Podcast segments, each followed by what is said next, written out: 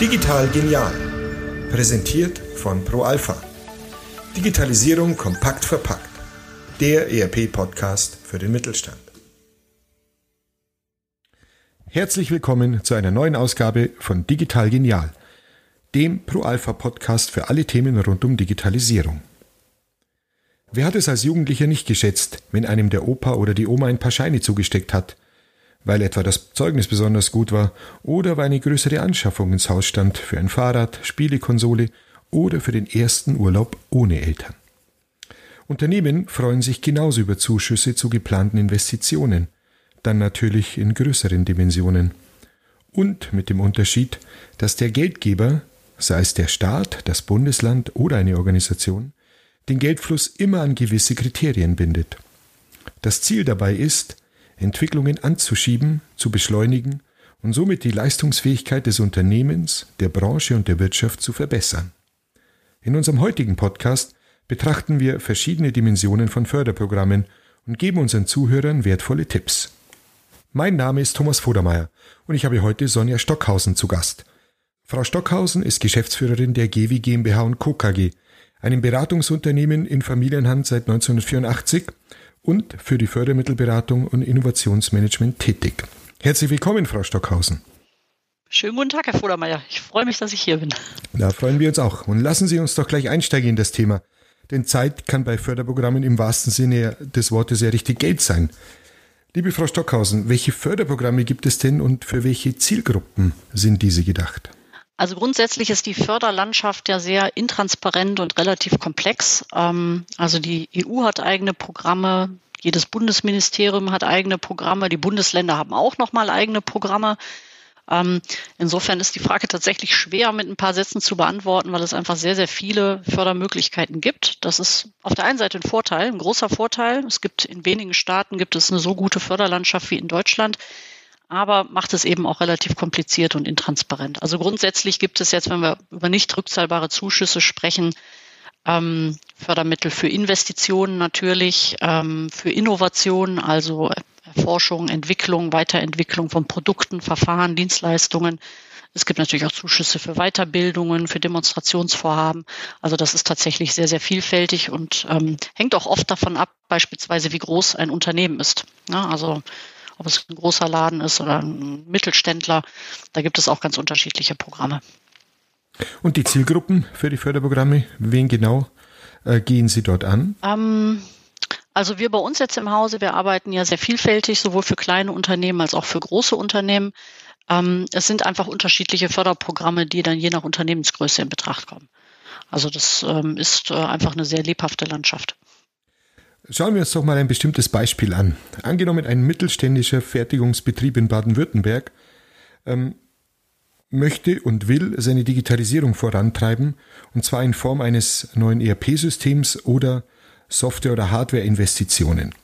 Welche Förderungen kämen jetzt in Frage und mit welchen Summen kann das Unternehmen im Optimalfall rechnen?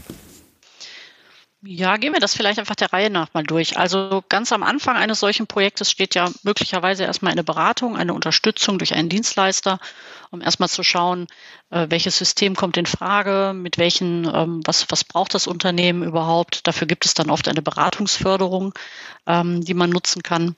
Dann für die spätere Umsetzung gibt es dann Digitalisierungsprogramme.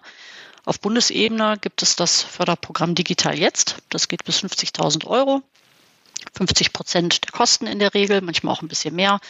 Ähm, ist allerdings im Moment extremst überlaufen. Also da ist es äh, wirklich relativ schwierig reinzukommen im Moment. Äh, wir hoffen, dass sich da die Situation kurzfristig wieder entspannt. Ähm, Aktuell ist es tatsächlich gut, wenn man in die Landesprogramme reinschaut. Also fast jedes Bundesland hat eigene Digitalisierungsprogramme, die dann auch ein bisschen unterschiedlich gelagert sind. Also in Baden-Württemberg gibt es ein sehr gutes Programm, das geht bis 20.000 Euro.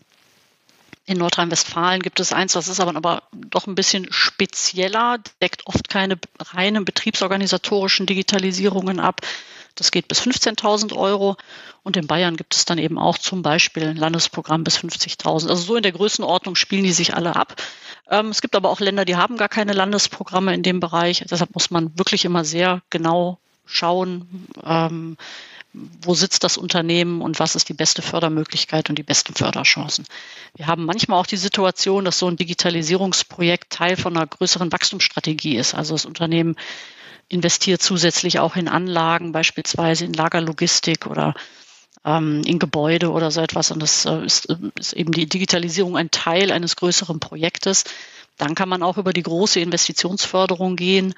Ähm, da gehen die Zuschüsse dann bis 30 Prozent. Das ist auch, ähm, da gibt es auch keine, auch deutlich höhere Summen. Das kann dann in die Hunderttausende gehen.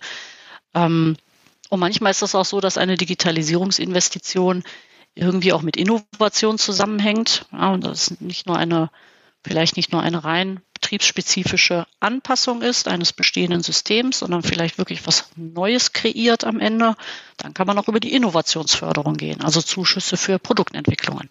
Also von der Seite muss man sich immer genau anschauen, in welche Bereiche geht das rein. Aber für so eine ganz klassische Digitalisierungsinvestition, wie Sie sie jetzt geschildert haben, geht der Zuschuss in der Regel bis 50.000 ungefähr. Es hört sich nach einem bunten Strauß an Förderprogrammen an und auch natürlich aufgrund unseres föderalen Systems natürlich vom Bundesland zu Bundesland unterschiedlich. Jetzt fragen uns natürlich, die Fördermittel haben ja nicht nur Vorteile. Frau Stockhausen, wo finde ich denn oder wo sind denn die Stolpersteine oder wo finde ich das Kleingedruckte darin?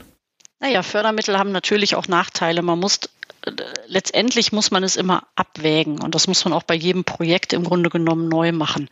Ähm, ich sage immer, das Wichtigste ist, man macht keine Förderprojekte der Förderung wegen. Also Fördermittel haben keinen Selbstzweck. Man verdient ja kein Geld damit.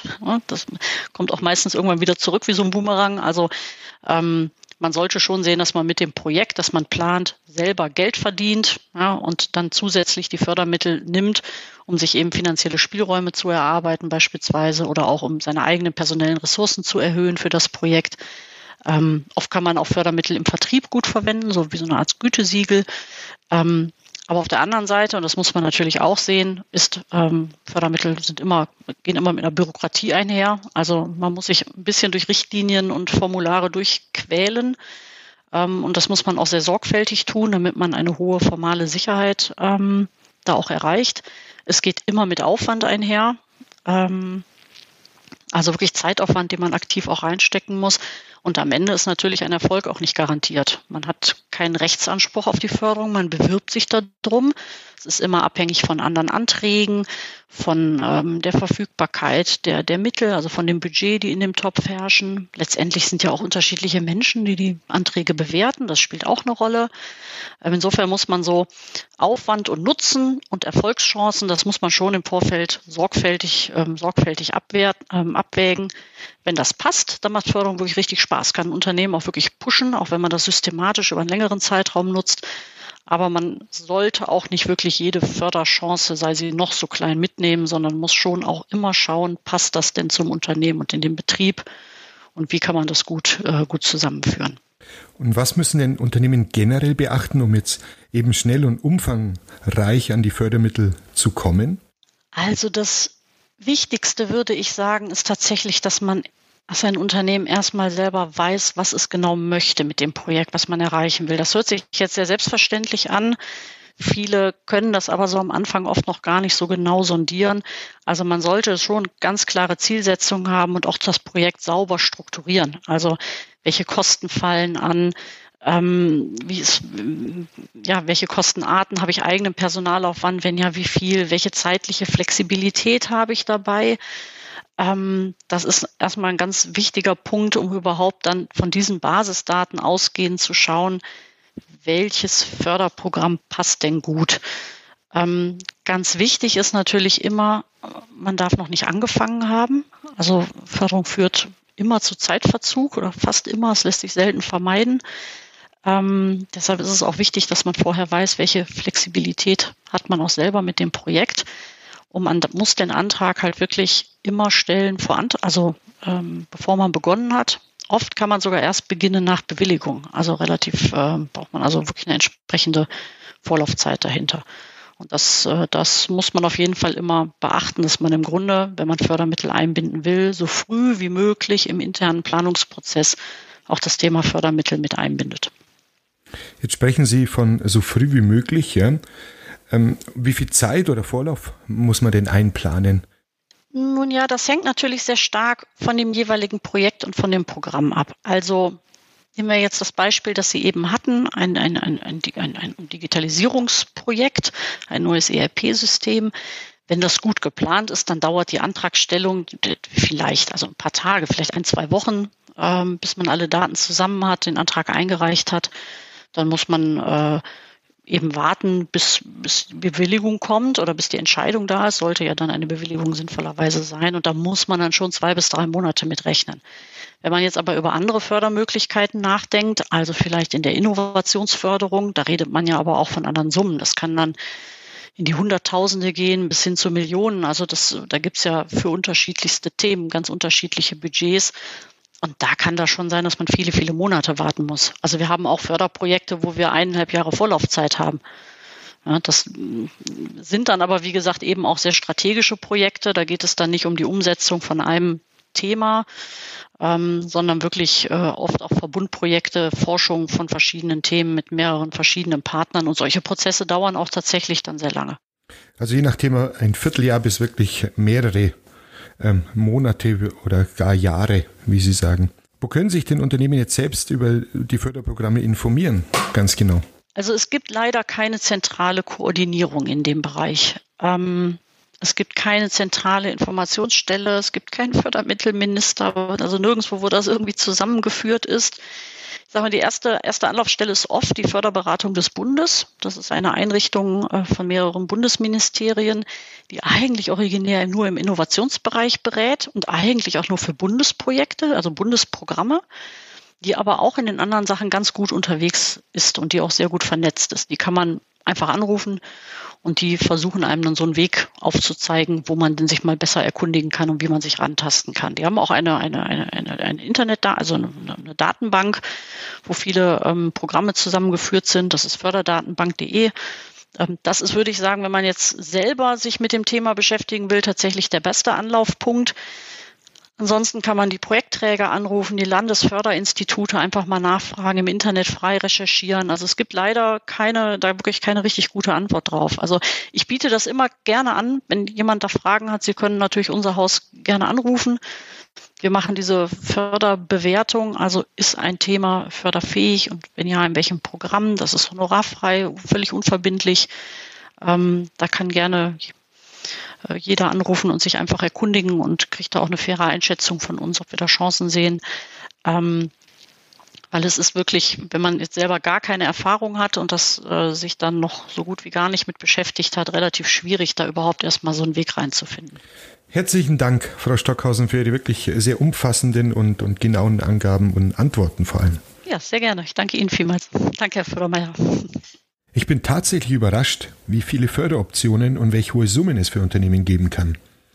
Klar ist aber auch, dass einem nichts geschenkt wird. Das heißt, zuerst vor Beginn will der viele Papierkram erstmal erledigt sein und das dann auch noch richtig. Und dann erst kann das Projekt sinnvoll umgesetzt werden. Mein Appell an alle mittelständischen Unternehmen, die investieren wollen oder müssen. Machen Sie sich schlau, was es an Subventionen gibt. Oftmals lohnt es sich auch einen externen Berater mit einzubeziehen, damit am Ende mehr rumkommt als nur die Scheine von Oma und Opa. Und damit sind wir auch schon wieder am Ende dieser Episode. Vielen Dank fürs Zuhören und bis bald.